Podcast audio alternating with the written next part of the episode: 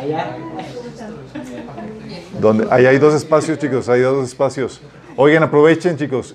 Eh, no quiero que nadie se me duerma, todos con café, por favor. Porque está largo. No, no respondo chipote con sangre. Eso no se pregunta porque luego lo hace más largo. Ya sé. Como quiera, voy a poner cronómetro, chicos. No les aseguro que. Para. Hasta lo que diga yo. Para ver si rompo mi, mi récord. Ay. Eh, no. Víctor, soy yo. Si no se adorna. Ok, vamos a orar. Eh, ¿Estamos también en el fijo, Javi? En el fijo también. Órale. Ok, estamos transmitiendo en el canal de eh, Facebook de Minas Church. Estamos en vivo y también estamos también transmitiendo en el canal de YouTube Minas, ¿o qué es? Minas Dominical. Minas Dominical, para que lo busquen. Vamos a continuar con la serie de la sabiduría oculta de Dios. Hoy vamos a la sesión 3, chicos. Va a estar muy emocionante. Vamos a poner este tiempo en manos de Dios. Que el Señor nos hable. Amado Padre, bendito seas tu nombre, Señor. Exaltado sobre todo, Padre. Gracias porque tú nos has convocado, nos has reunido, Señor, aquí para que te adoremos, para que te exaltemos, para que reestructuremos nuestras prioridades, Señor. Y recordemos que tú eres el primero sobre toda nuestra vida, Señor.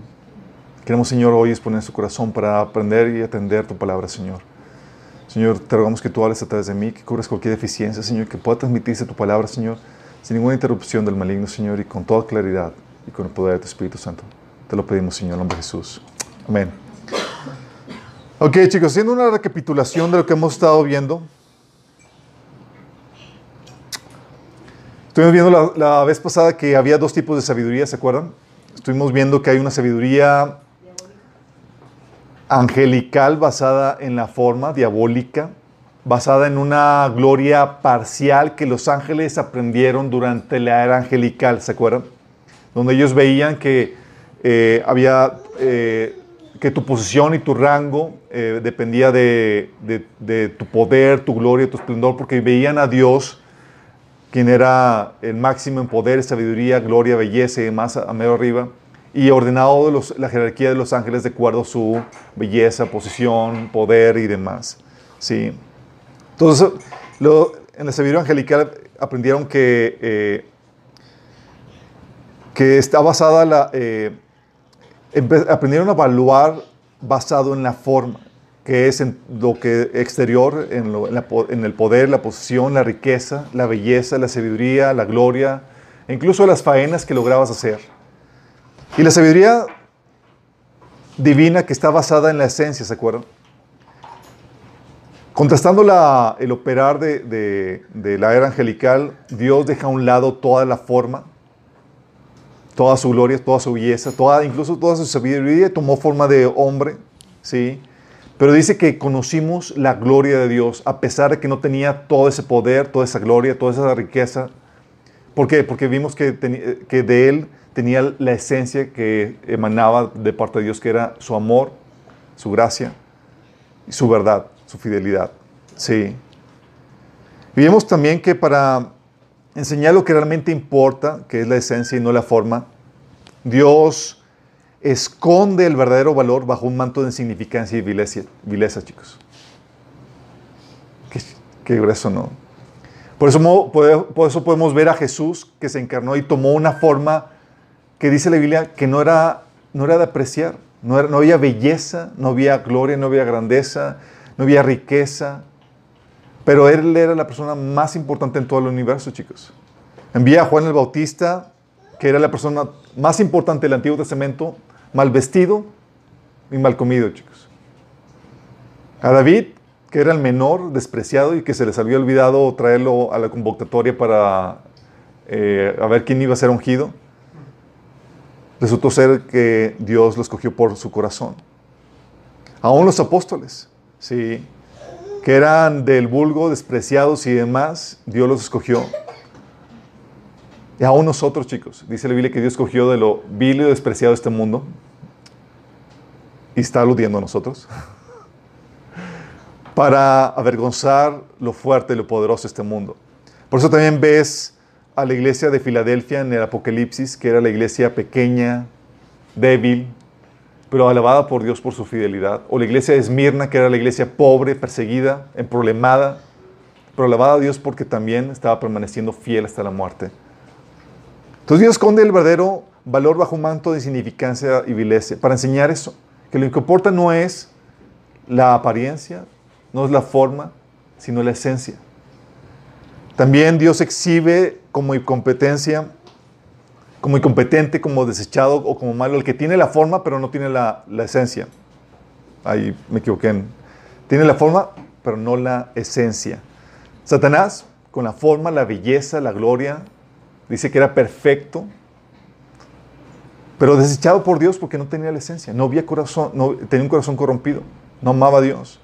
Tenías a Saúl, súper alto y súper guapo, pero desechado por su rebeldía. Tenías a Goliat, poderoso, pero derrumbado por un, por un adolescente. Y el epítome de esto, chicos, lo puedes ver en los fariseos, que tenían forma de piedad, pero no tenía el corazón, no tenía la esencia. Dice Jesús en Mateo 23, del 27 al 28. Hay de ustedes, maestros de la ley fariseos hipócritas, que son como sepulcros blanqueados, que por fuera lucen hermosos, pero por dentro están llenos de huesos muertos y de pudredumbre. Así también ustedes por fuera dan la impresión de ser justos, pero por dentro están llenos de hipocresía y de maldad. ¿Te das cuenta el contraste entre la apariencia, entre la forma y la esencia?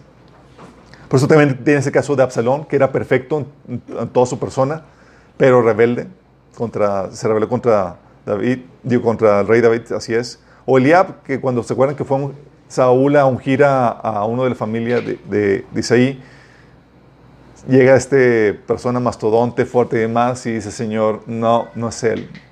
Yo no veo lo que el mundo, lo que los hombres ven, sino veo el corazón. Tienes la iglesia de la Odisea, rica y poderosa y desechada por Dios. O la iglesia de Sardis, famosa. Sí, pero muerta espiritualmente. Y aún el anticristo, fuerte, poderoso, aclamado como invencible por el mundo, pero hijo del diablo que va a llevar a miles de destrucción, chicos. Lo interesante caso es que solo aquellos que pueden ver a través de la apariencia hacia la esencia pueden descubrir los tesoros de Dios. Qué heavy, ¿no? Por eso Jesús decía, hey, no juzguen según las apariencias, sino juzguen según el justo juicio. Porque si tú juzgas de acuerdo a las apariencias, te vas a perder las riquezas de Dios. Y si juzgas de acuerdo a las apariencias, no vas a estar advertido de los engaños del enemigo. ¿Por qué crees que utiliza el enemigo para engañar a la gente? La apariencia. Jesús en Mateo 7:15 dijo, dice, tengan cuidado de los falsos profetas que vienen disfrazados de ovejas inofensivas, pero en realidad son lobos feroces. Ah, tú la ves y dices, ah, una oveja inofensiva. Pero por dentro, su esencia es un lobo feroz. Qué heavy, ¿no? Vimos también que Dios es digno de toda gloria, honra, poder, riqueza y sabiduría por su esencia y no al revés. ¿Se acuerdan? Jesús se despojó de todo eso y como tenía la esencia correcta, fue elevado hasta lo sumo y vimos la alabanza de Apocalipsis donde se le atribuye toda la gloria, todo el honor, todo el poder, toda la riqueza, toda la sabiduría por su esencia. Y vimos también que al final la apariencia va a empatar con la esencia de cada persona. Uh. Entonces, la verdad no sabemos ahorita quién es quién, sino hasta el final, cuando empate eso. Sí. Vimos ahí, por eso, que Jesús, dice Pablo que somos eh, enterrados en debilidad, somos muertos en debilidad, pero somos resucitados en poder. Y Satanás, que estaba en poder, fue arrojado hasta el abismo, sí, destruido. Y eso nos lleva a la temática de hoy, chicos, el pecado del orgullo y la vanagloria la arrogancia y comenzamos con el enemigo. Uh. Así que entramos a ver el caso de la vanagloria de Satanás. Tienes el caso de que Satanás era el modelo de perfección, chicos. Sí. Y él tenía la problemática de que se creyó mejor, se creyó el más valioso por la forma y no por la esencia. Es lo que dice Ezequiel 28 del 12 al- al 19. Dice, tú eras modelo de la perfección, lleno de sabiduría y de exquisita belleza. Estabas en Edén, en el jardín de Dios, tenías la ropa adornada con toda clase de piedras preciosas, todas talladas especialmente para ti e incrustadas en, en el oro más puro. Te las dieron el día en que fuiste creado. Yo te ordené y te ungí como poderoso ángel guardián. Entonces tenemos belleza, tenemos poder, chicos, aquí. Tenemos riqueza con todo lo que le dieron. Yo te ordené y te ungí como poderoso ángel guardián.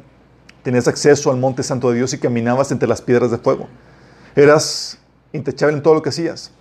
Y desde el día que fuiste creado hasta el día en que se encontró ti maldad. O sea, tenía acceso al monte de Dios, donde se gobernaban todos los asuntos del- de la creación de Dios, chicos. Tenía posesión, poder, belleza, riqueza.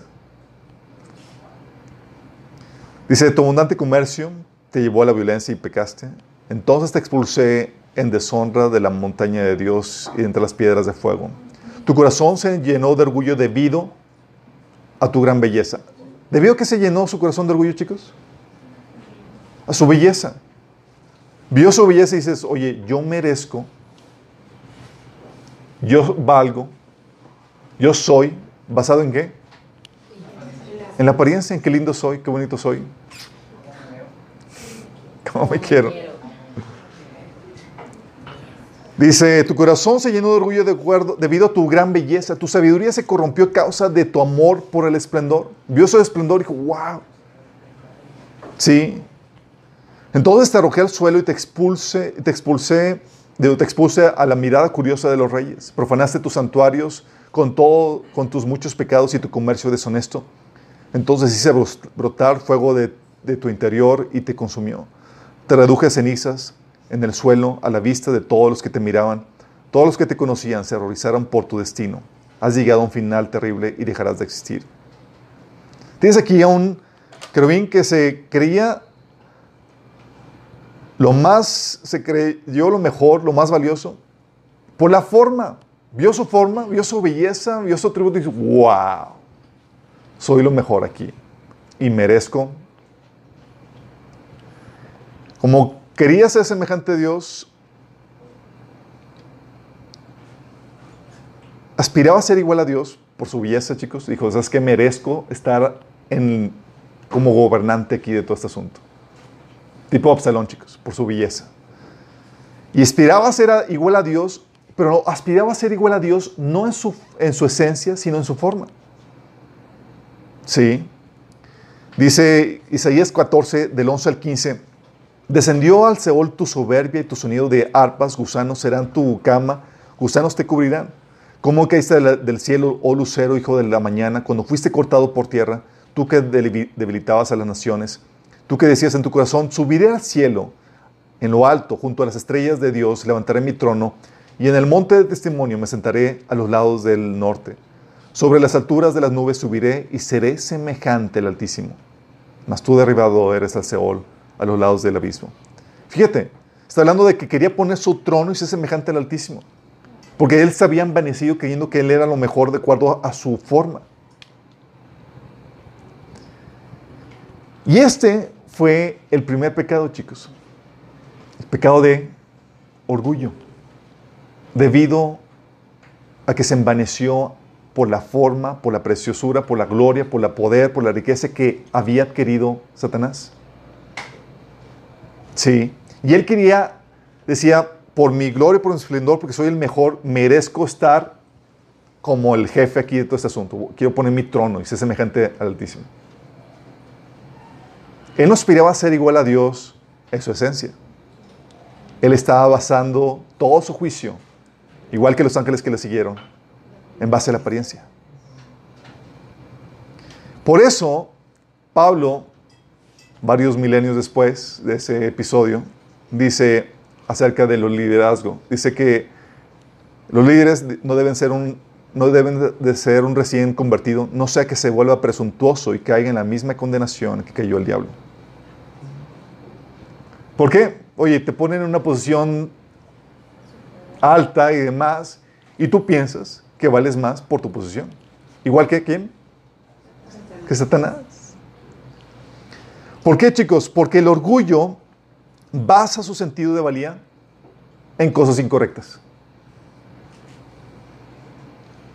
Me creo mejor, me digno de amor, de aceptación, de gloria, de competencia en base a mi belleza, a mi gran sabiduría, a mi alta posesión o mi rango, a mi poder, a mi gran habilidad o mi gran riqueza, debido a mi gran esplendor, o incluso las grandes obras que hago.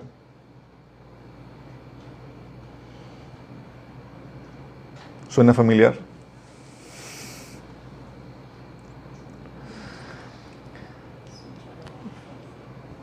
Se basa en las apariencias. Te crees mejor por la misma situación en la que Satanás se creyó mejor. Por la misma situación, por las apariencias. La situación es que es una apreciación incorrecta del verdadero valor, chicos, que está basado en la, perdón, el verdadero valor, chicos, está basado en la esencia, la cual es evaluada por Dios. Dios te evalúa quién eres, quién realmente eres, si eres una persona grande o no, en base a tu corazón. Y solamente Dios conoce tu corazón. Si eres una persona que anda en amor,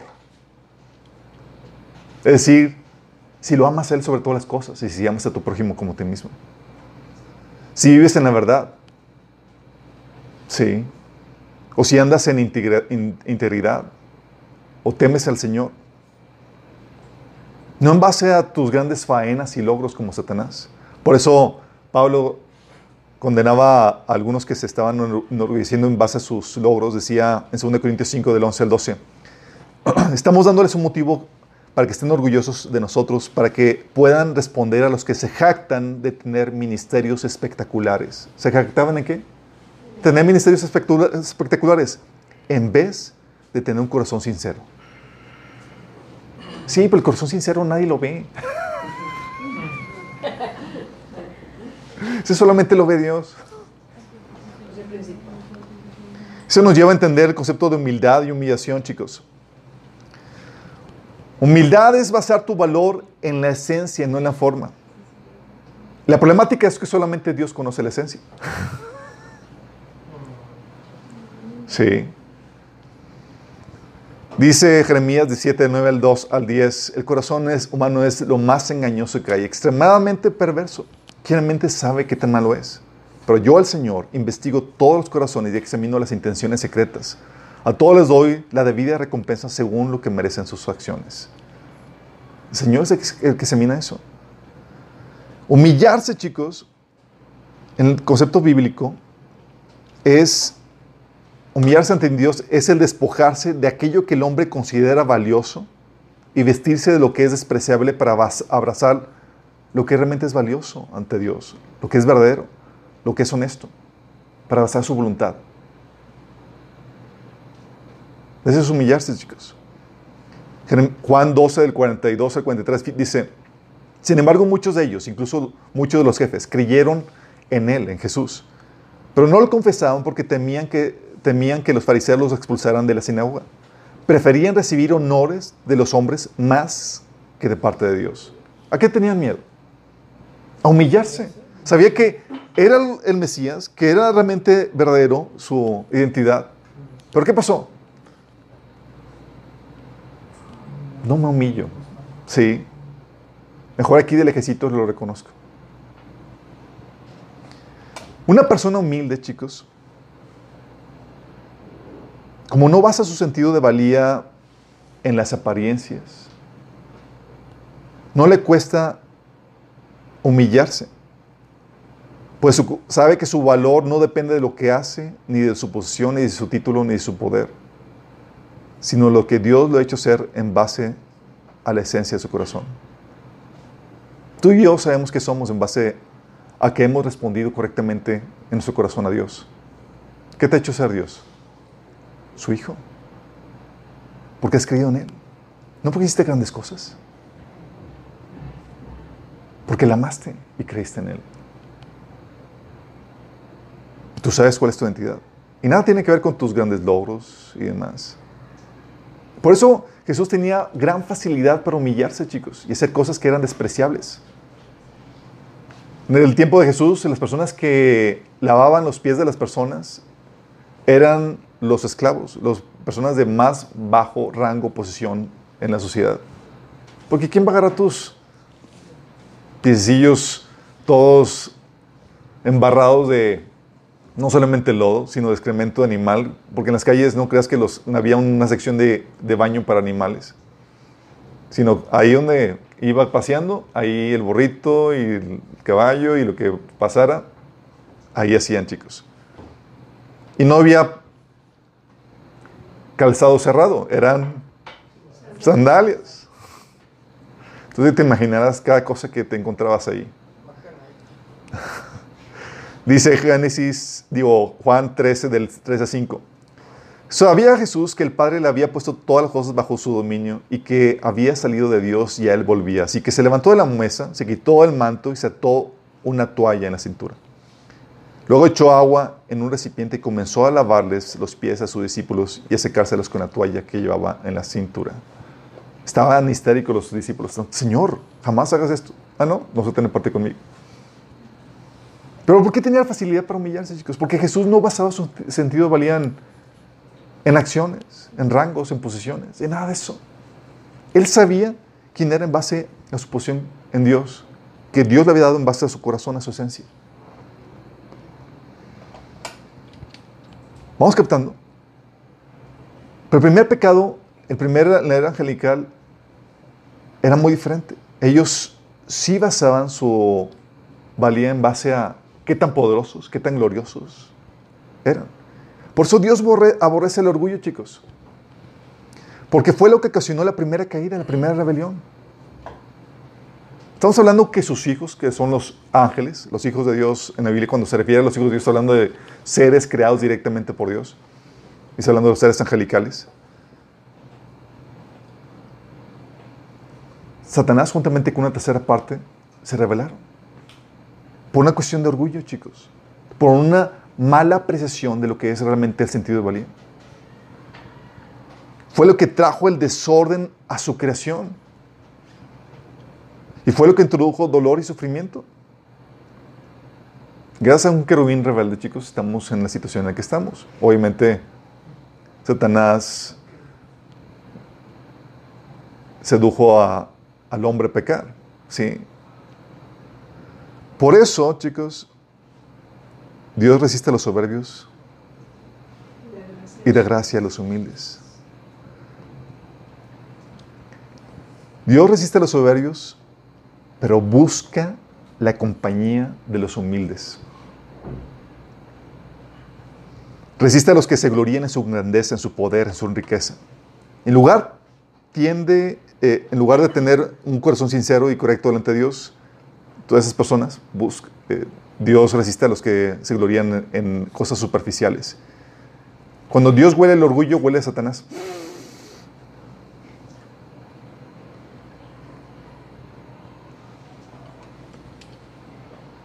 Pero en cambio, cuando vuelve humildad, chicos, se siente Dios atraído. Dice Isaías 57:15. Porque lo, porque lo dice el excelso y sublime, el que vive para siempre, cuyo nombre es santo. Yo habito en un lugar santo y sublime, pero también, es lo que dice, habito en un lugar santo y sublime, pero también con el contrito y humilde de espíritu, para animar al espíritu de los humildes y alentar a corazón, al de corazón, el corazón de los quebrantados. ¿Dónde habita el Señor? Con el contrito y humilde de espíritu, chicos. Dios se siente atraído. ¿Y sabes qué? Ahí donde hay humildad, ahí voy a estar. Dice Ezequiel 66, 2. Fue mi mano la que hizo todas las cosas. Fue así como llegaron a existir, afirma el Señor. Yo estimo a los pobres y contritos de espíritu, a los que tiemblan ante mi palabra. Vóytelas. ¿Vas entendiendo la lógica de Dios? Como tuvo una muy mala experiencia en la angelical, resiste a los soberbios. Por eso dice Proverbios 6, 19, mejor es humillar al espíritu con los humildes que repartir despojo con los soberbios. ¿Estás consciente de eso? Y es Dios dando su opinión acerca de esta situación. Dice Proverbios 6, 16 al 17, hay seis cosas que el Señor aborrece y siete que le son detestables. Y comienza con la primera, chicos. ¿Cuál crees que es la primera? Con los ojos que se enaltecen o los ojos altivos. El orgullo. Por eso Santiago 4.6 dice, Dios resiste a los soberbios y da gracia a los humildes. ¿Vas captando? Esto te explica, chicos, por qué cuando, Jesús invit- cuando nació Jesús, Dios invitó a los pastores, a los viejitos y a los gentiles despreciados. Porque Dios se sentía a gusto con ellos. No invitó a, los, a la élite, a la crema nata que se creían mejor por sus posiciones, por su rango, por sus riquezas. Invitó a los de corazón humilde, chicos, a los que no se creían más. Eso te ayuda a entender la lógica de Dios. ¿Por qué harías eso? Porque Dios habita con los humildes. Y Dios se codea con los humildes, con los que no se creen superior. Y sin embargo, chicos, tenemos que en la cultura del mundo, ¿por qué creen que ha sido moldeada esta cultura, chicos? Por chamoquín. Ha implementado la cultura de la era angelical, chicos. La cultura del orgullo y la vanagloria de la vida.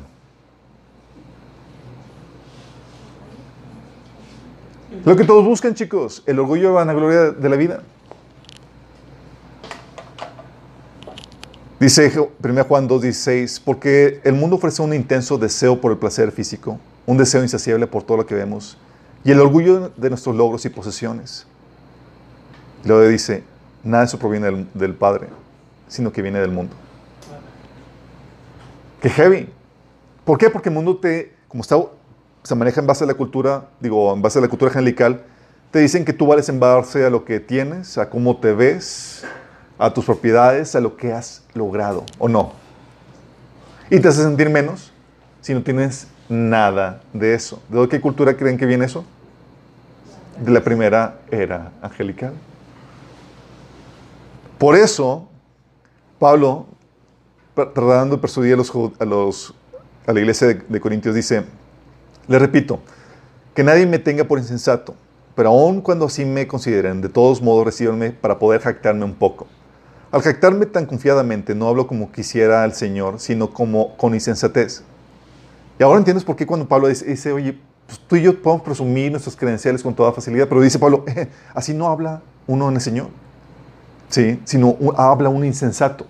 Oye, pero en el mundo sí se maneja, es insensatez para Dios.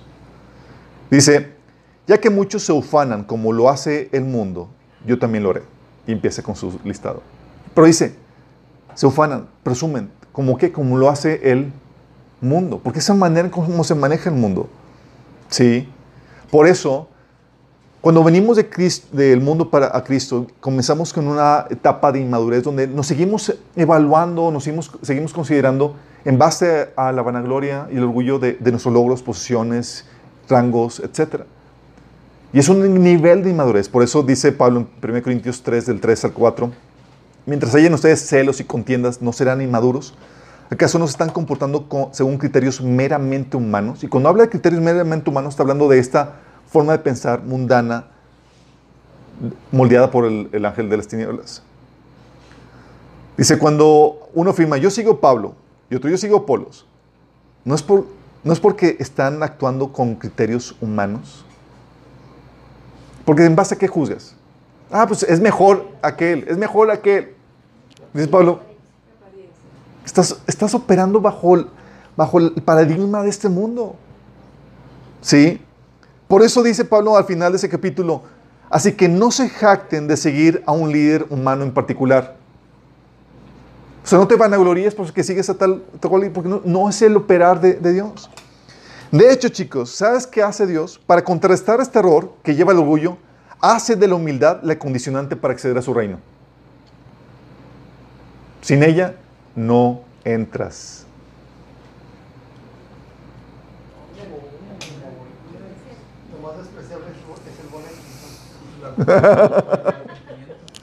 ¿A quién me refiero con eso, chicos?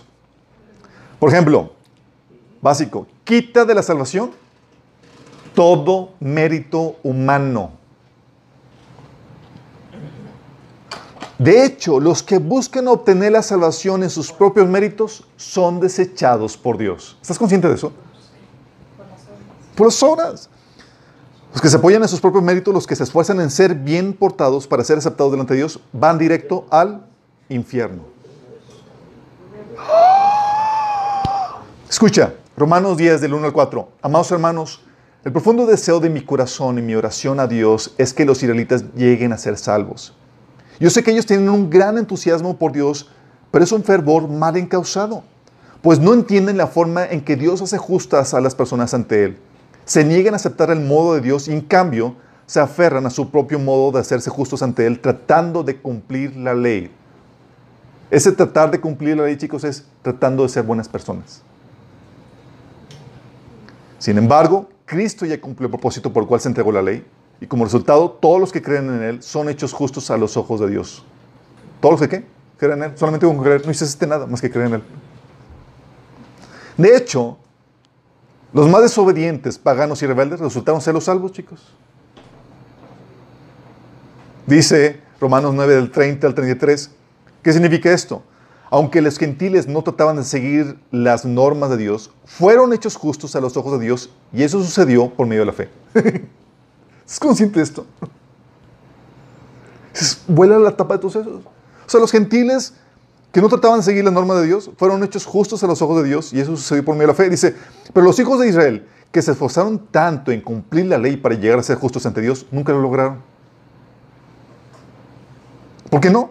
Porque trataban de hacerse justos ante Dios por cumplir la ley en lugar de confiar en Él. Tropezaron con la piedra, con la gran piedra en su camino. Dios se los advirtió en las escrituras cuando dijo, pongan en Jerusalén, pongan en Jerusalén una piedra que hace tropezar a muchos, una roca que los hace caer. Pero todo el que confíe en Él jamás será avergonzado. De esta forma, chicos,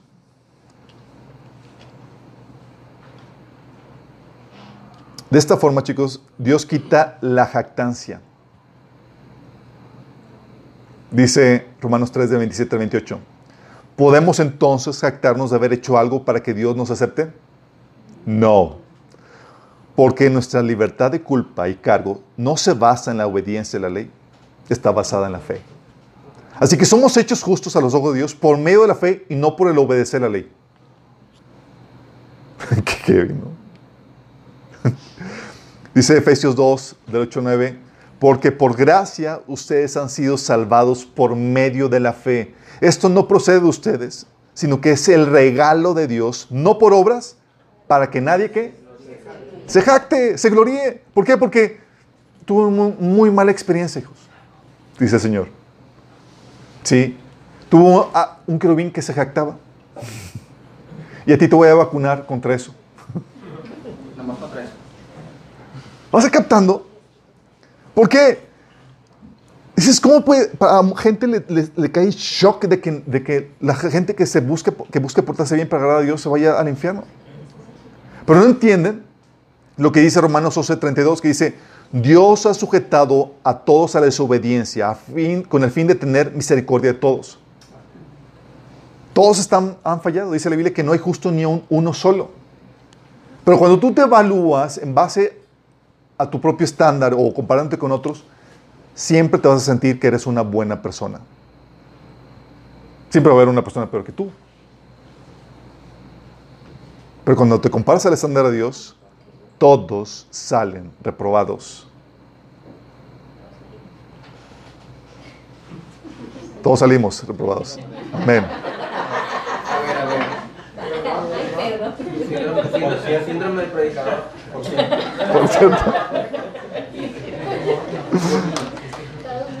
Entonces, ¿qué hace? Dios ha sujetado a todos a su obediencia. De tal manera que dice, ¿sabes qué? Nadie puede. Y por más ganas que le, que le que eches, por eso, por eso cuando los discípulos dijeron, cuando vieron que el joven rico, que era bien portado, súper justo y demás, que había decidido todos los mandamientos, se, se, alejó cuando Dios dijo, vende todo lo que tienes y, y sigue. Y Jesús le dice, qué difícil es que los ricos entren en el reino de los cielos. Es más fácil que un camello entre por el ojo de una aguja. Una hojita. Y los discípulos, entonces, ¿quién va a ser salvo? Y Jesús voltea con ellos y le dice, ah, está bromeando. No. Está diciendo, para el hombre es imposible.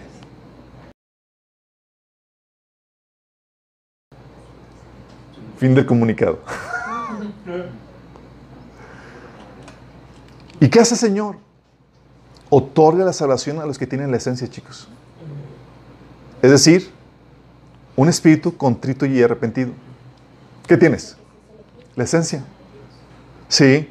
Cercano está Jehová de los quebrantados de corazón y salva a los contritos de espíritu. Por eso Jesús decía en, Roman, en Lucas 13, versículo 13, versículo 5, si no se arrepienten, de cierto van a perecer. Tienes que tener el corazón, la esencia correcta. ¿Sí? Salmo 51, 17 dice, el sacrificio que sí deseas es un espíritu quebrantado. Tú no rechazarás un corazón arrepentido y quebrantado, oh Dios.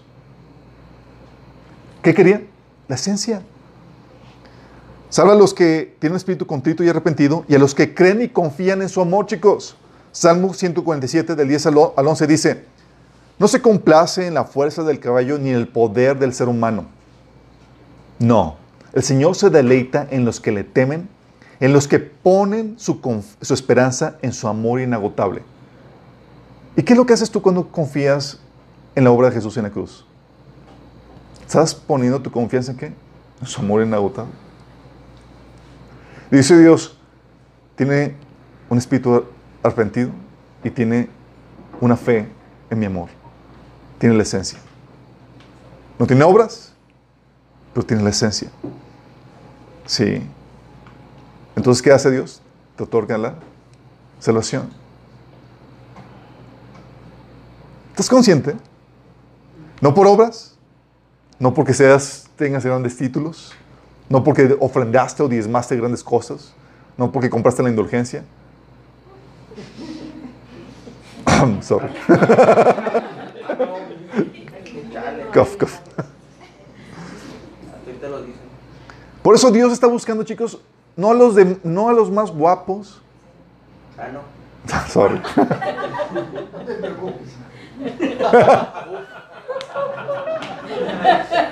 ni a los más ricos, ni a, está buscando Dios a quién? A los que le adoren en espíritu y en verdad. ¿Qué está buscando? La esencia. Juan 4:23 habla acerca de eso.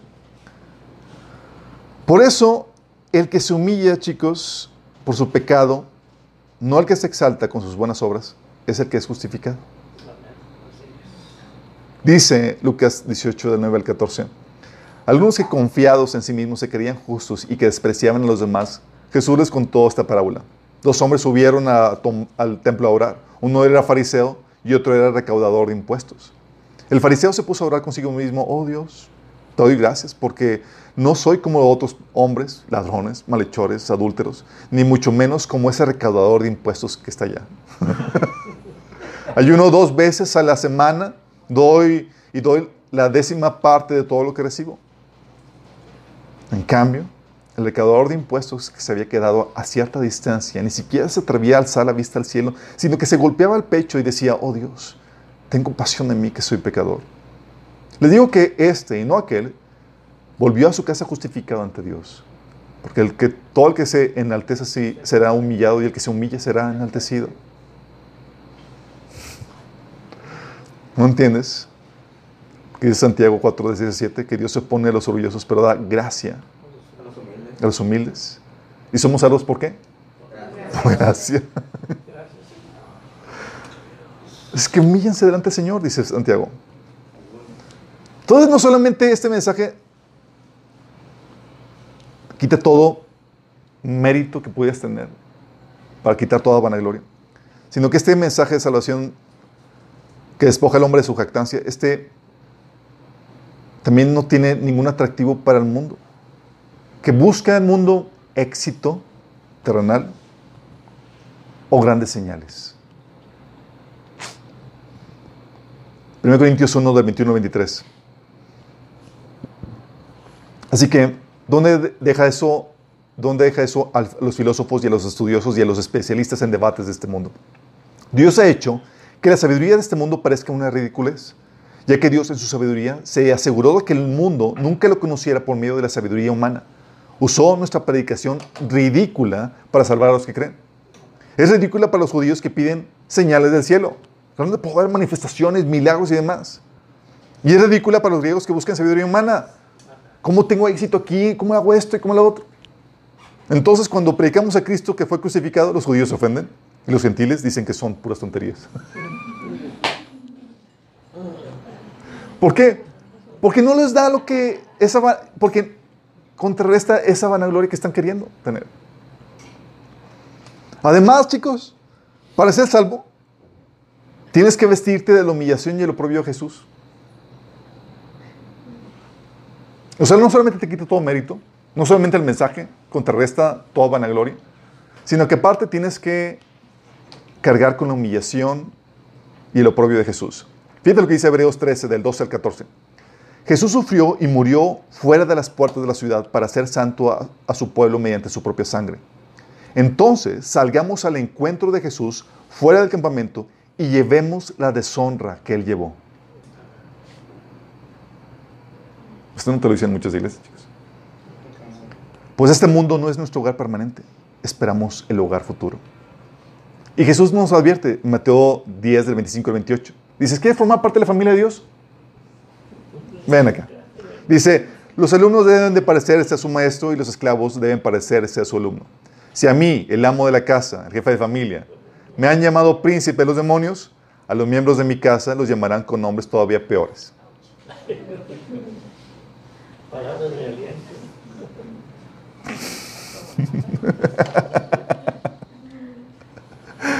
Juan 17, 14 dice Jesús, yo les he dado tu palabra y el mundo los aborreció. Sí.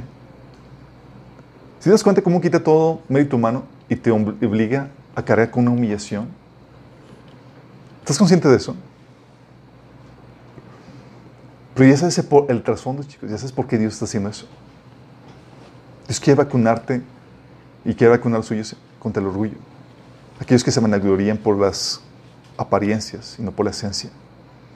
No solamente eso, chicos, sino que también, para hacerlo más interesante, no solamente el mensaje quita todo mérito, e implica humillación, si lo aceptas, sino que pone a predicar este maravilloso mensaje por medio de gente despreciable. Muchas de ellas, la mayoría, sin letras ni preparación. ¿Para qué? Para confrontar el orgullo, para humillarlos. Hebreos 4:13 dice, los gobernantes al ver la osadía con que hablaban Pedro y Juan y al darse cuenta que eran gente sin estudios ni preparación, quedaron asombrados y reconocieron que habían estado con Jesús. ¿Era gente qué? De vulgo, chicos, sin estudios ni preparación. Llegan con ellos, ¿a qué seminario fuiste? Porque tienen sus escuelas, chicos. ¿No crees que los seminarios son de, de ahorita? Chicos, pues nada, tomé un curso de tres años intensivo con Jesús.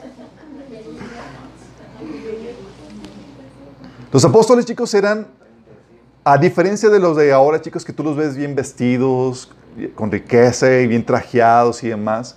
Los apóstoles, de, tú los veías, chicos, tú veías a un apóstol, tú lo veías mal vestido, mal comido, y sin un lugar donde vivir. Dice a nosotros los apóstoles, 1 Corintios 9, del, digo 4, del 9 al 13, a nosotros los apóstoles nos ha hecho desfilar en el último lugar como los sentenciados a muerte. Hemos llegado a ser un espectáculo para todo el universo, tanto para los ángeles como para los hombres. Por causa de Cristo, nosotros somos los ignorantes, ustedes en Cristo son los inteligentes. Los débiles somos nosotros, los fuertes son ustedes. A ustedes se les estima, a nosotros se nos desprecia. Hasta el momento pasamos hambre, tenemos sed, nos falta ropa, se nos maltrata, no tenemos dónde vivir, chicos. Dice Pablo así como que, ching, voy a predicar a tal iglesia. Timoteo, consígueme un traje. no tenemos, bueno, pues así. A ver si nos, si nos aceptan. Si con estas manos nos matamos trabajando, si nos maldicen, también bendecimos. Si nos persiguen, nos soportamos. Si nos calumnian, los tratamos con gentileza. Se nos considera la escoria de la tierra, la basura del mundo. Y así está el día de hoy. Tú veías a un apóstol y dices, oye, no dabas un 5 por él. Mira lo que decían los apóstoles de, los de los miembros de la iglesia de Corintios, a quien Pablo evangelizó. Según de Corintios 10, 10 dice, algunos dicen, sus cartas son duras y fuertes, pero él en persona no impresiona a nadie y como orador es un fracaso.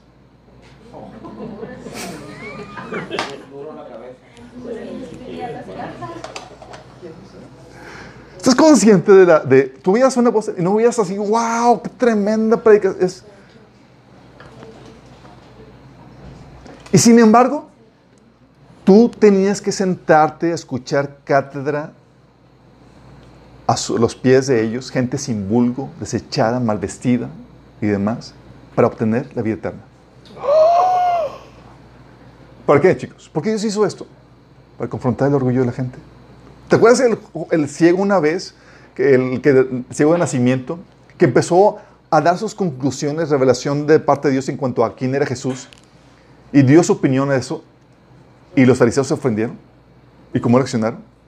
Dice el ciego, sabemos que, eh, digo, dicen los fariseos, sabemos que a Moisés le habló Dios, pero de este hombre no sabemos ni de dónde salió. Ahí está lo sorprendente, respondió el hombre, el ciego. Que ustedes no sepan de dónde salió y a mí me haya abierto los ojos. Este estaba sacando conclusiones. Conclusiones, conclusiones buenas, sí. Sabemos que Dios no escucha a los pecadores, pero sí a los piadosos y a quienes hacen su voluntad. Jamás había oído de alguien que haya abierto los ojos a, un, a, uno que nació ciego. Si este hombre no viniera de parte de Dios, no podría hacer nada. Estaba concluyendo bien.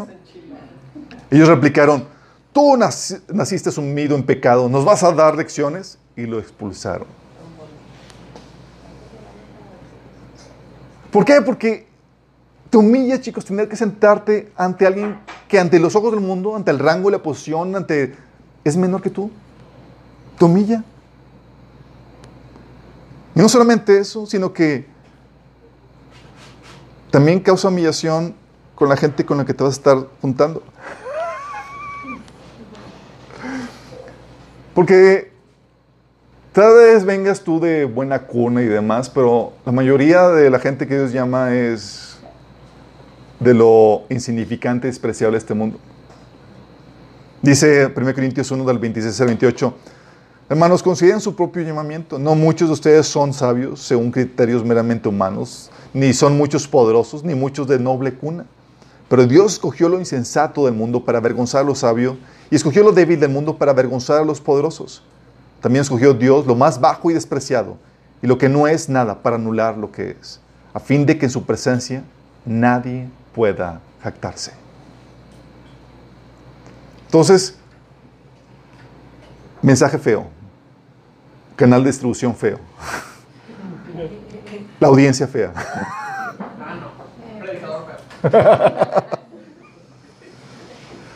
Y aún como cristiano, chicos, las obras que tú haces, bueno, estoy trabajando para enseñar tal cosa. Aún lo que haces, aunque si lo haces con la motivación y la forma correcta, aunque tienen mérito, están fundadas en su gracia y son alcanzadas por su gracia. 1 Corintios 3 del 10 al 12 dice Pablo, según la gracia que Dios me ha dado, yo como maestro constructor eché los cimientos y otro construye sobre ellos, para que cada uno tenga cuidado de cómo construye, porque nadie puede poner un fundamento diferente del que ya está puesto, que es Jesucristo. Si alguien construye sobre este fundamento, ya sea con oro, plata y piedras preciosas, o con madera, heno y paja. Está hablando de, de lo que construye, las obras que tú haces para Dios. Pero ¿cuál es el fundamento, chicos? Es Cristo. La fe que tienes en Él. Es decir, la salvación por gracia que Dios te ha dado, sobre ese fundamento de la gracia, tú edificas con tus obras para ver qué recompensa vas a obtener. Pero si te das cuenta que quieres gloriarte, se traba el asunto porque el fundamento es por la gracia de Dios. Sí. Y aún lo que logras, dice Pablo en 1 Corintios 15, del 9 al 11. Sin embargo, lo que ahora soy, todo se debe a que Dios derramó su favor especial sobre mí y no sin resultados. Pues he trabajado mucho más que cualquier otro de los- apóstoles, pero no fui yo, sino Dios quien obra a través de mí por su gracia. ¿Cómo está logrando Pablo hacer todo eso? Por la gracia de Dios que está operando a través de él. ¿Por qué? Filipenses 2.13 dice, pues Dios trabaja en ustedes y les da el deseo y el poder para que hagan lo que a Él le agrada. ¿Quién pone en ti el querer como el hacer? O sea, tratando de convencerte que algo correcto, ya, ya que, te- ya que lo hiciste de más. O sea, te quieres gloriar y dices, no, pues fue la gracia de Dios, porque si fuera por mí, nunca lo hubiera hecho. Por eso Jesús dice, Yo soy la vid y ustedes son las ramas. El que permanece en mí, como yo en él, dará mucho fruto. Separados de mí, no pueden ustedes hacer nada. Por eso, chicos, la Biblia dice que si alguien quiere gloriarse, que se gloríe en quién? El Señor.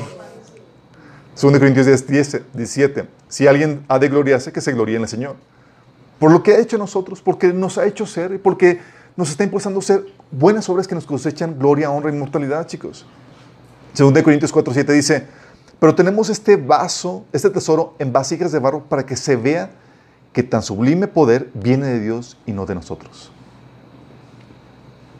O sea, todo lo que podamos lograr es para que se vea que es de Dios, no nosotros. Sí. Dice Galatas 6, 14. En cuanto a mí, que nunca me jacté de otra cosa que, que no sea la cruz de, de nuestro Señor Jesucristo. Debido a esa cruz, mi interés por este mundo fue crucificado y el interés del mundo por mí también ha muerto. El Señor hizo esto, chicos. Entonces, aún dentro de la vida cristiana, está revestida de tal forma para que no te puedas vanagloriar. Y si te quieres gloriar, te tienes que gloriar en Cristo, en la obra de Él, por quien eres y por quien has logrado hacer lo que, lo que has hecho. Y aún de cristiano, chicos, para que aún de cristiano no se te despoja por completo de la presencia del pecado en tu vida, para que no pierdas piso, no te envanezcas. Si te das cuenta que vamos a luchar contra- con el pecado toda nuestra vida y haber fallas a lo largo de nuestra vida. Dices, Dios, ¿por qué, qué- qué- ¿en qué estabas pensando? Espérate, hijito, a ver. ¿Por qué? Dice 1 Juan 1 del 8 al 9. Si afirmamos que no tenemos pecado, nos engañamos a no- nosotros mismos y no tenemos la verdad. Si afirmamos ¿qué? que no tenemos pecado. En cambio, si confesamos nuestros pecados, Dios, que es fiel y justo, nos los perdonará y nos limpiará de toda maldad. ¿Cuándo confiesas el pecado? Cuando te has revelado, chicos. Por eso cada vez que vienes el domingos, que vas en tu discipulado, Dios te va revelando un montón de cosas que tienes que corregir. Y ese proceso va a durar toda la vida. Sí. Pero es un recordatorio que te ayuda a ver cuál es tu situación para que tengas humildad en tu trato con los semejantes. Por eso en Galatas 1, 6, 1 dice, hermanos, si alguien es sorprendido en pecado, ustedes que son espirituales deben restaurarlo con actitud humilde. ¿Por qué? Porque tú estás en la misma situación. En la misma situación. Dice, oye, no puedes ponerte en, sober- en, eh, pensando que, ah, yo estoy ya holy, holy, ya no voy a pecar y demás. Sí, y el hermano pecador ahí que cayó. No. De hecho, dice ahí en Gálatas 6.1, dice, cuídense cada uno porque también pueden ser tentados, en el sentido de que no estás exento. De hecho, el autor de Hebreo dice que el sumo sacerdote puede ser paciente y misericordioso con los que son débiles y están descreídos, porque él está sujeto a las mismas pasiones, a las mismas problemáticas, a las mismas debilidades. Y tú y yo estamos en la misma situación. Y Dios permite eso para revestirte de humildad. Por eso cuando hay situaciones donde ya, te, ya empiezas a despreciar al hermano porque cayó en algún pecado,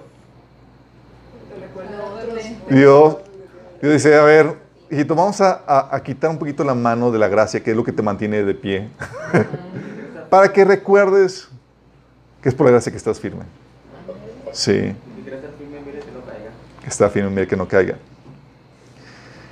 Y al contrario, chicos, dice, así, dice la Biblia, uy,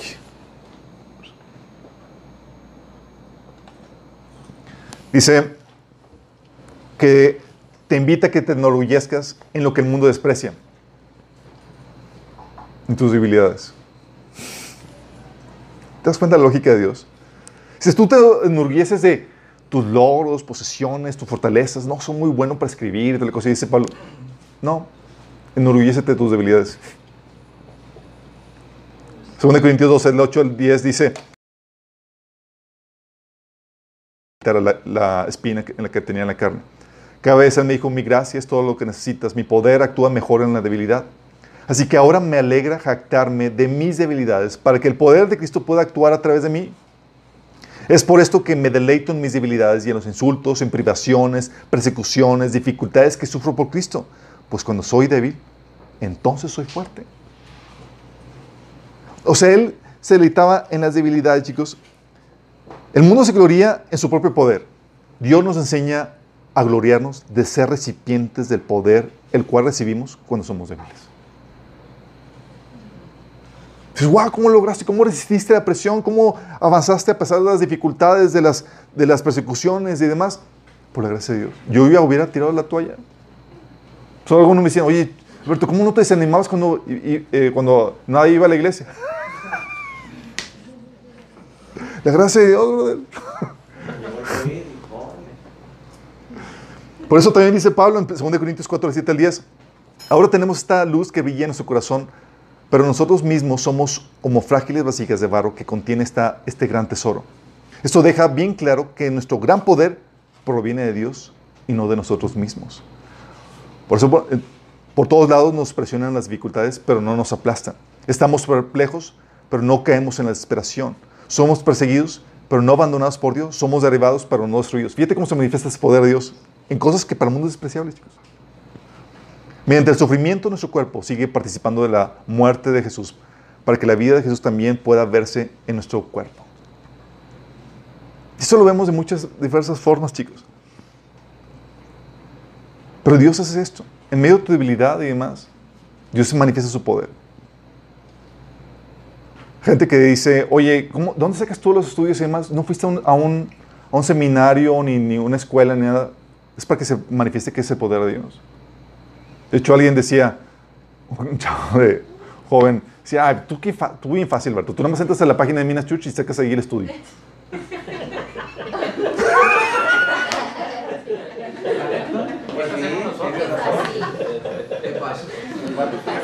Sí, tienes un ministerio que te apoye.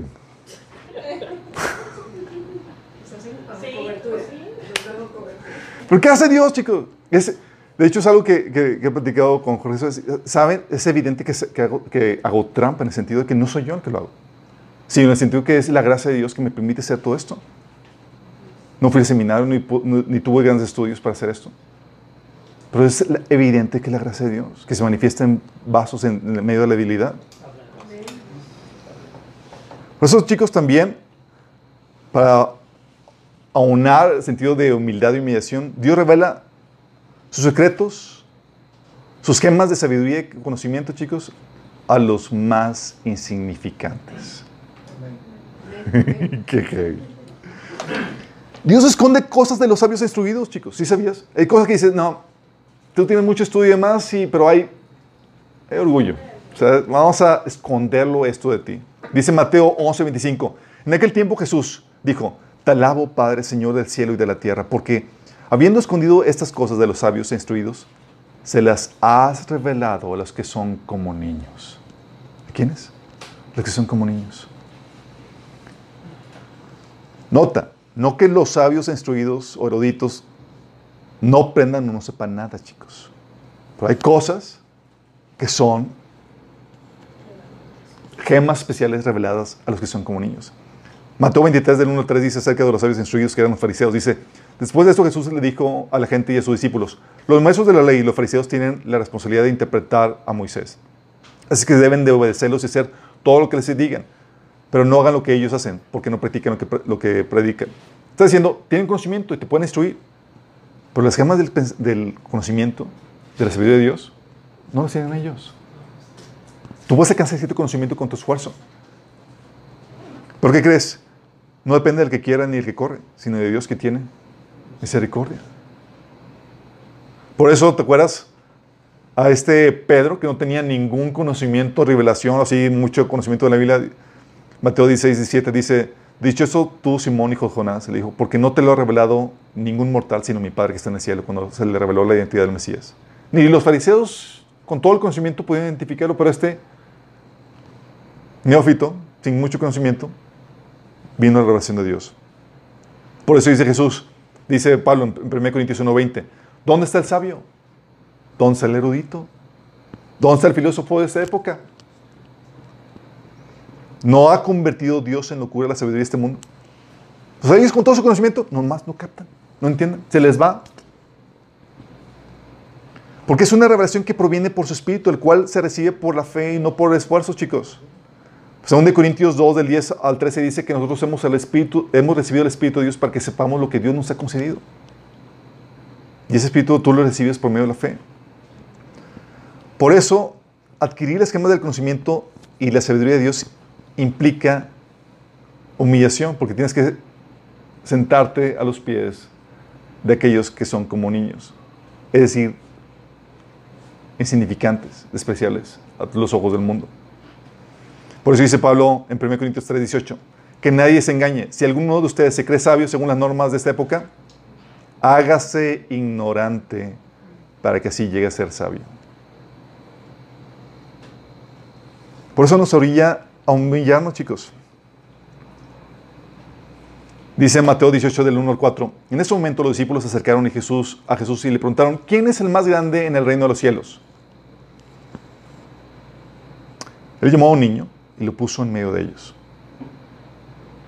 Entonces dijo, les aseguro que menos que ustedes cambien y se vuelvan como niños, no entrarán en el reino de los cielos. Por tanto, el que se humille como este niño será el más grande en el reino de los cielos. ¿Vas captando la lógica? ¿Ya? Esto implica despojarnos de todo sentido de valoración que vaya de acuerdo al mundo, las apariencias, chicos, y vestirnos de la humillación que implica el obtener la sabiduría, la salvación y la gloria de Dios. Su obra, su mensaje, sus mensajeros, su formato, son un filtro para, para colar a los orgullosos y doblegar el orgullo del hombre. Porque tienes que humillarte para entrar y progresar en el reino de Dios. ¿Vas captando? ¿Cómo qué casos, chicos? Puedo mencionarles. Tú puedes ver el ejemplo en tu misma persona, chicos. Tú, sin renombre, ni fama, ni título, ni rango, se te ha encomendado compartir el tesoro más grandioso. El mensaje de salvación. Y Dios lo puso en ti, ese recipiente. Compartir el Evangelio entre tus amigos y familiares y conocidos. Dices, oye, ¿tú qué título eres? ¿Dónde estudiaste? ¿Qué seminario? Soy autodidacta. o en mi caso, chicos, me fascina lo que Dios hace.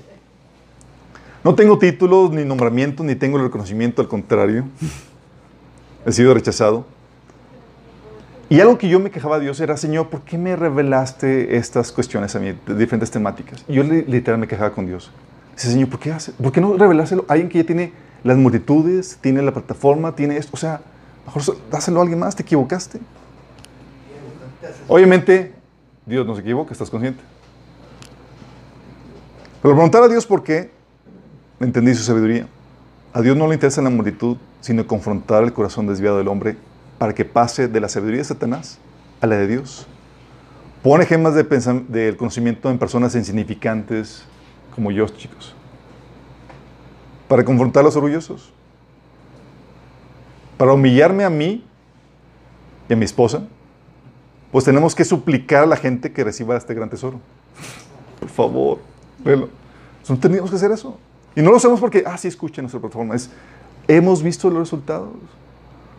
Y mi esposa y yo tenemos que, es que es, es humillante tener que decirle a la gente, eh, ve el estudio. Y, y, lo da mi esposo. Y es como que. Es humillante tener que suplicar a la gente que reciba este gran tesoro. Así Dios humilla al expositor y humilla a los oyentes vacunándolos contra el orgullo, porque tienen que sentarse a los pies de alguien significante para escuchar sus enseñanzas. Vas captando la lógica de Dios, es perfecto.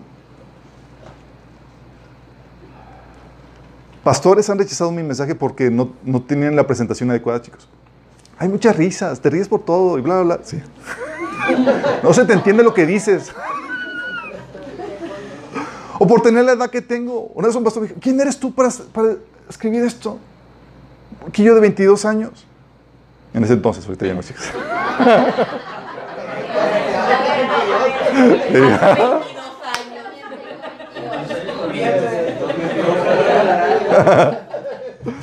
o por no tener los estudios seminario. Recuerdo que una vez dimos el taller de escatología en la casa de, de, de, un vecino y invitaron a un montón de gente. Y llega la, la hermana eh, que era la, hermana- los- la pareja de pastores, era el, eh, la hermana con su esposo. Y pregunta, hermano, ¿y, y de qué seminario viene usted? Y yo por dentro, ¿le digo o no le digo? Del del reino. Vive. Dice, Te digo después de cenar. dice, de ninguno, ¿no estoy en seminario? No. Nada más ves la cara que se le figura. Así como que, ¿a dónde rayos me invitaron? Así, ves, distingue lo que... Sí. Por eso también, créanme chicos, me emociona lo que Dios nos enseña y nos revela. Y algo que me duele mucho son que no puedo invitar a mis contemporáneos con los cuales yo crecí en el Evangelio. ¿Por qué crees? ¿Qué tiene él para enseñarme? Yo crecí con él, somos de la misma, de la misma generación. ¿Me explico? Dios viste esto de significancia porque venir aquí tendría que sentarse a aprender de alguien que, consideramos, que nos consideramos igual.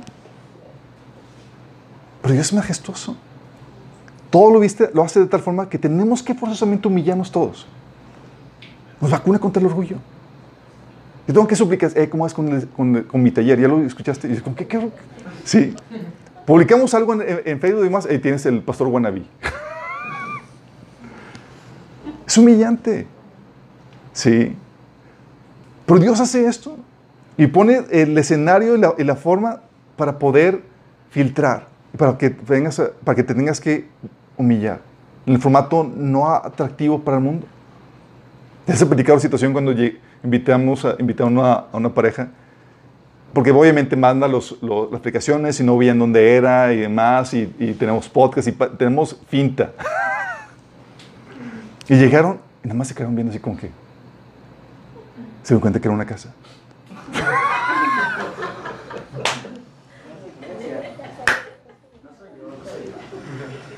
Debut y despedida, chicos. Sí. Y no solamente eso, sino que luego Dios te pone a predicar de, metidas de patas, mis metidas de patas, chicos. Tengo que platicarles de mis problemas con el orgullo, mis problemas con la inmoralidad sexual, mis problemas con la rebeldía. Igual que los personajes de la Biblia, chicos, que los presentaba con todo, así como que, órale, vamos a hacer famoso a David con todas sus, sus faenas y también sus metidotas de pata. Yo, Señor, borra eso. Esto humilla. Sí. Porque invitar a la gente que acepta el Evangelio, chicos, es invitarlos a que se humillen. Invitarlos a que crezcan más a Dios y a que excedan las profundidades de Dios es invitarlos a que se humillen aún todavía más. Muchas iglesias, es cierto, facilitan el proceso a ponerlo en un formato no tan humillante. ¿Verdad? Pero la humillación tarde o temprano va a llegar, chicos. Sí, si es que es genuino. Si es genuino, tarde o temprano va a llegar, pues es imposible pertenecer a Dios y ser amado por el mundo. El falso evangelio te promete que Cristo te va a dar la grandeza, la gloria, la riqueza y el éxito que el mundo busca aquí ahorita. Puede llegar fama, y es cierto chicos, puede llegar la fama, título, rango por añadidura. Porque estás vacunado contra eso, no lo estás buscando. A ti no te afecta, no te vales por eso, no pierdes piso. Y aún eso, aunque llegue el título, la fama y eso, no te acredita, no acredita la esencia de tu corazón. ¿Estás consciente de eso? Tienes el caso, por ejemplo, de reciente el de Ravi Sekaraya, una apologeta que compartía y demás. Caras vemos, corazones no sabemos. Así que donde llega la pregunta, oye, ¿está Dios peleado con la grandeza, el poder, el estatus? La respuesta es no, pero sí. no porque Él tiene todo eso, chicos. Él tiene todo eso. Y sí porque está peleado con la grandeza que está basada en las apariencias y no en la forma. Digo, no en la esencia. Sí. Oye, la grandeza que está basada no por, por tener un corazón recto delante de Dios, temeroso, que lo ama, que vive en sus caminos. Ahí sí tiene problema con eso. Porque es una grandeza falsa. Y ese es donde llega la pregunta, ¿quién es quién en base a la esencia? ¿Quién es quién, chicos? La verdad es que solo Dios sabe. Por eso no debemos de juzgar antes de tiempo. Dice Pablo en 1 Corintios 4, del 3 a 5. En cuanto a mí, me importa muy poco cómo me califiquen ustedes o cualquier autoridad humana. Ni siquiera confío en mi propio juicio en ese sentido. Tengo la conciencia limpia, pero eso no demuestra que yo tengo razón. Es el Señor mismo quien me evaluará y tomará la decisión. Así que no juzguen a nadie antes de tiempo, es decir, antes de que el Señor vuelva. Pues Él sacará a la luz nuestros secretos más oscuros y revelará nuestras intenciones más íntimas. Entonces Dios lo dará a cada uno el reconocimiento que le corresponda. Porque es muy complejo, chicos. Tú puedes decir, ah, este hermano va grandes obras para Dios y va a ser primero va a, estar, va a hacer cosas tremendas. ¿Tú sabes que lo hizo con la motivación correcta? Ah, no. ¿Tú sabes si lo todas las perversiones que no lidió y que estaba a las cuales era esclavo, como el caso de Rabbi Zechariah? No. Por eso, Pablo, seamos muy parcos en nuestro juicio. Esperemos hasta que el Señor ve- venga. Porque, 2 Corintios 7, 10, 18 dice Pablo, porque no es aprobado el que se recomienda a sí mismo, sino aquel a quien recomienda el Señor. Porque Dios, Dios sabe quién es. Él es el que dice, buen siervo fiel, sobre mucho te pondré. Él es el que ve el corazón y sabe quién eres realmente en base a tu esencia. En el Inter se nos ordena tratar todos como superiores. Como no sabemos qué onda, quién es quién, se nos ordena, dice Filipenses 2.3, no hagan nada por egoísmo o vanidad, más bien con humildad consideren a los demás como superiores a ustedes mismos, por si acaso. no sé quién eres, pero por si acaso eres un grande, se nos ordena tratar a todos como superiores a uno mismo. Cuando llegue el tiempo de restauración de todas las cosas, sabremos quién es quién, chicos. Mateo 19.30 dice, pero muchos que ahora son los más importantes, en ese día serán los menos importantes. Y aquellos que ahora parecen menos importantes, en ese día serán los más importantes. ¿Por qué entienden la lógica, chicos? En el Inter no debemos de caer en vanagloria, pues el Señor es señal de inmadurez que te desacredita el liderazgo. Pablo dijo, 1 Timoteo 3:6, no debe que una persona para el obispado no puede ser un recién convertido, no sea que se vuelva presuntuoso y caiga en la misma condenación que cayó el, diablo. ¿Por qué se volvería presuntuoso con la posición? Porque piensa que su valía va por la posición, título, rango, todo lo que Satanás creyó. O sea, tan pronto te crees superior por la posición que recibes, te has envanecido y queda demostrado que estás desacreditado por el liderazgo. Operas bajo la sabiduría de Satanás, no la de Dios. Las personas que se envanecen por eso. ¿Están conscientes de eso? ¿Cuántos no están descalificados por el liderazgo, chicos? El creyente maduro sabe que ni las posiciones ni los grandes ministerios definen lo que realmente eres. Como decía Pablo, dice, le escribe en 2 Corintios 5, del 11 al 12, que para que tengan que responder los que se jactan de tener ministerios espectaculares en vez de tener un corazón sincero. Sin embargo, chicos, resistir la vanagloria, digo, resistir, la vanagloria de este mundo es difícil. Aún con todo el entendimiento de Pablo, Dios tuvo que darle una ayudadita. Dice Pablo, 2 Corintios 12, del 7 al 9. Para evitar que me volviera presumido por estas sublimes revelaciones, una espina me fue clavada en el cuerpo, es decir, un mensajero de Satanás para que me atormentara. Tres veces le rogué al Señor que me la quitara, pero Él me dijo, te basta con mi gracia, pues mi poder se perfecciona en la debilidad. Por tanto, gustosamente haré mi, más bien alarde de mis debilidades para que permanezca sobre mí el poder de Dios. Pregunta, chicos. ¿Cuál era la problemática que él, por cual se le dio la espina? Para que no se volviera presumido. ¿Por qué? Por las revelaciones que había recibido.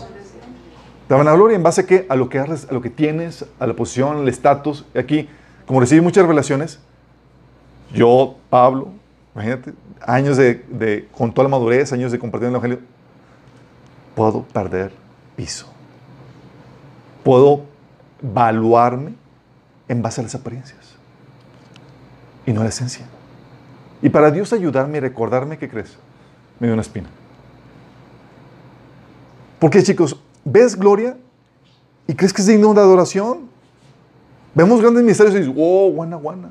Ves grandes cosas y dices, oh, my goodness. Sí, eh, deslumbra y tendemos a, a la, a la devoción por eso. Así como Juan vio la gloria del ángel y ¿qué hizo? Se postró y sabía que no tenía, sabía que no debes de cometer idolatría. Y tú y yo sabemos que no debo juzgar en base a las apariencias. No puedo vanagloriarme por, por mi posición, estatus, la revelación, el conocimiento, riqueza, nada de eso. Pero lo ves y dices, wow, soy bien chido.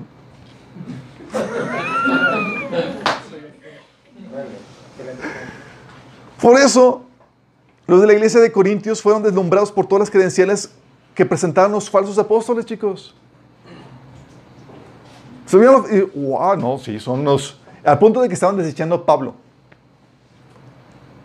Decía Pablo, 2 Corintios 11, 21, pero sea lo que sea que ellos se atrevan a jactarse, otra vez hablo como un necio, yo también me atrevo a jactarme de lo mismo. ¿Para qué? Estás tratando de, de presumir, tuvo que acudir la misma dinámica porque ellos estaban comprando las credenciales de estos falsos apóstoles, quienes presumían no un corazón sincero, sino sus grandes ministerios.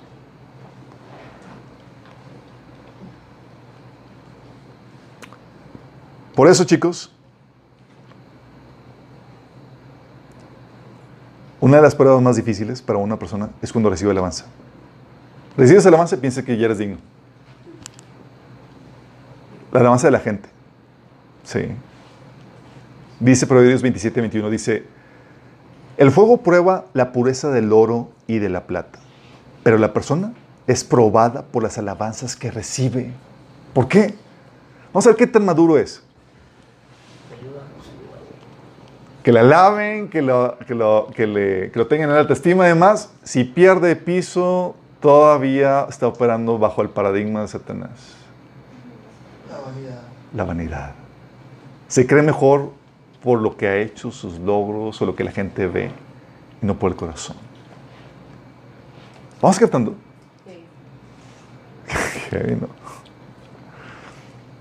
Por eso, para compensar eso, se nos recomienda gloriarnos en nuestras dificultades y debilidades que vivimos con Cristo.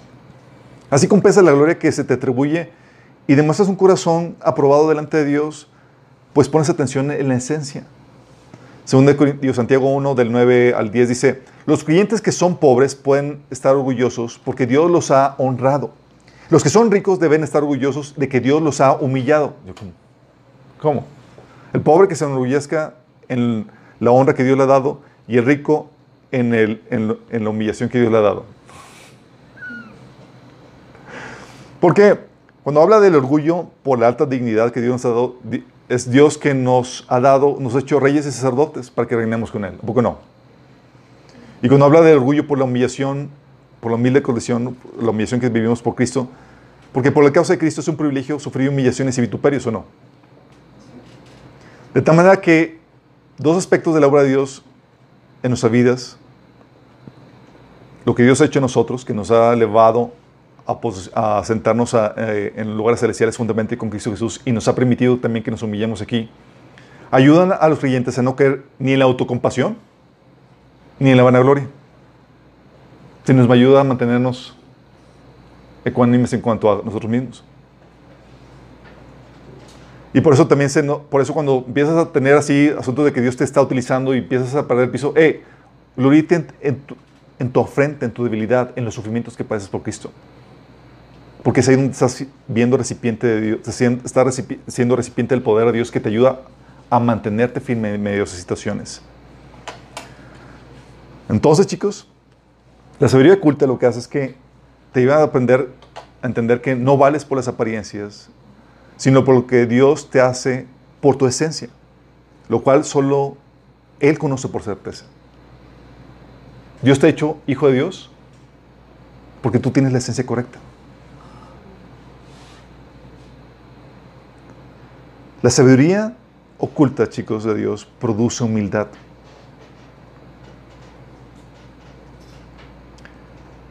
Entonces no juzgamos en base a las apariencias.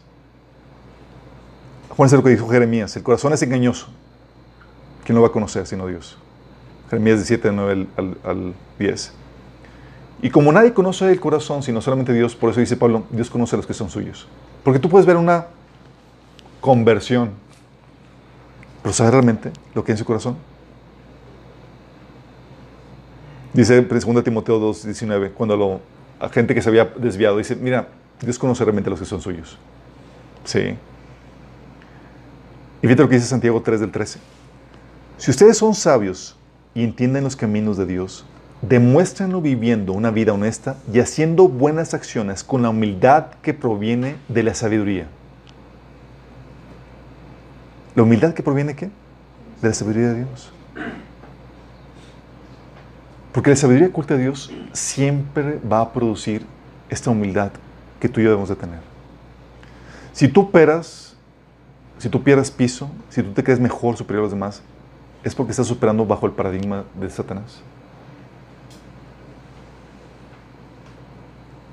Por eso, tenemos de juzgar en base a la, a la esencia del corazón. Porque ¿quién conoce la esencia sino solamente Dios?